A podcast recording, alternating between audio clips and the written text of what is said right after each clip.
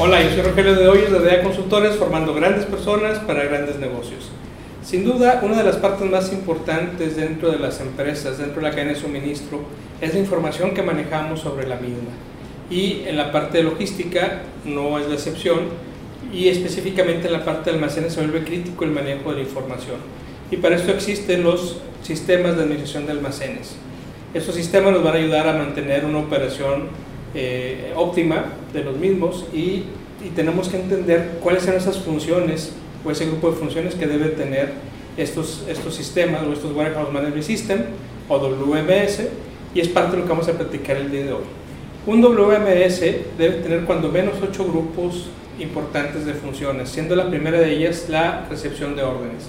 Ese sistema tiene que ser capaz de recibir tanto órdenes de la parte de programación o programación de, de, de embarques, o del, del, surtido de la, de la demanda, como también tiene que ser capaz de recibir órdenes directas de los clientes. En este programa, en este módulo, deberán ser capaces también el sistema de programar a fechas futuras, contrarrestando contraexistencias para poder entender qué tan viables son estas órdenes para entregarse. Otro módulo muy importante también es la programación de órdenes. Una vez que tenemos estas órdenes, en qué fecha o en qué momento deben empezar a trabajarse y empezar a hacer una programación de cada una de estas, de cada una de estas fechas. Otra de las funciones también básicas de cualquier WMS tiene que ser el recibo de materiales. El recibo de materiales es crítico. Si no tenemos un adecuado control del recibo de materiales, las existencias no van a ser las correctas o simplemente el producto no va a poder entrar a sus almacenes y por lo tanto no vamos a poder atender nuestra demanda. Es por esto que estos sistemas deben tener muy bien controlada esta parte de recibo de materiales, eh, indicando todos los datos tanto de productos, proveedores y, eh, fechas de entrega que, se deben tener. También debemos tener un módulo de inspección de control de calidad. Tiene que ser capaz este módulo de, de, determinar si los productos llegaron en la calidad adecuada, si no llegaron, cómo, cómo vamos a manejar esa cuarentena en caso de, de, productos de caducidad, cómo está esa caducidad, que en algunos de ellos es un módulo aparte, pero también tiene que ser capaz el sistema de manejar toda esta parte de la calidad. Otro grupo importante es, el, es el, la funcionalidad del almacén de sí mismo, el de decirnos dónde está el producto, en qué cantidad, en qué ubicación y también cómo es que está distribuido, si está distribuido en qué tipo de empaque, de empaque si es tarima, si es caja abierta, si es caja cerrada, etcétera. Esto lo hace la función de almacén. Otro de los, de los módulos más importantes, recordemos que los almacenes son, es un área operativa, más que de staff, es un área totalmente operativa, en donde tenemos que tener una función de surtido.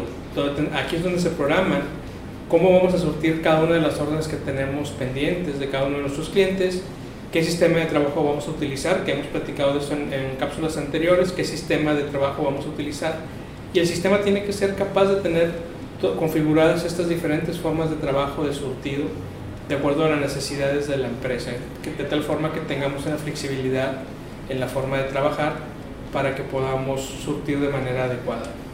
También tenemos la parte de sociedad de embarques, tenemos que ser capaces a través de este sistema eh, programar los embarques tanto de, a nuestros clientes finales, a otros almacenes y también ser capaces de en qué puerta vamos a salir, en qué, a qué horarios, a, tra a, través del manejo de citas. Y aquí, en esas funcionalidades, es donde se junta con otros sistemas, como ya lo habíamos visto, como el Yard Management System, en donde se, se o con el, o el, sistema también de, de, de, administración de transportes, en donde aquí es donde se entrelazan esta parte de funcionalidad de embarques con otros sistemas.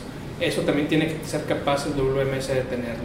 Y por último, tiene que ser capaz de tener funciones de control. Aquí le llamamos funciones de control bueno, tanto las funciones de clasificación ABC, conteos cíclicos, todo este tipo de funciones que son, nos ayudan a mantener los inventarios en un adecuado mantenimiento de información, tiene que ser capaz el WMS de manejarlo también. Hay WMS muy completos en el mercado. De A Consultores tenemos alianzas con algunos, algunas marcas ya aprobadas y que son de clase mundial. Y una vez que tú quieras adquirir un WMS, tienes que evaluar estas, estas funciones, te las estamos mencionando de forma muy general, pero si entras a nuestra página, en nuestro blog, vas a encontrar a detalle cada una de estas funciones, que es lo que se debe cumplir para que, o, si quieres evaluar si el WMS que tienes actualmente cumple con todas las funciones que deberías estar haciendo, también lo puedes hacer. En nuestro blog vas a encontrar información interesante de este tema, así como otras cápsulas que ya hemos tenido aquí con ustedes y en nuestras redes sociales vas a encontrar nuestros datos y información relevante también de otro tipo relacionada con la consultoría. Te invito a que nos sigas y te invito a que veas estos materiales en nuestras redes sociales. Yo soy Rogelio de Hoyos de DEA Consultores, formando grandes personas para grandes negocios.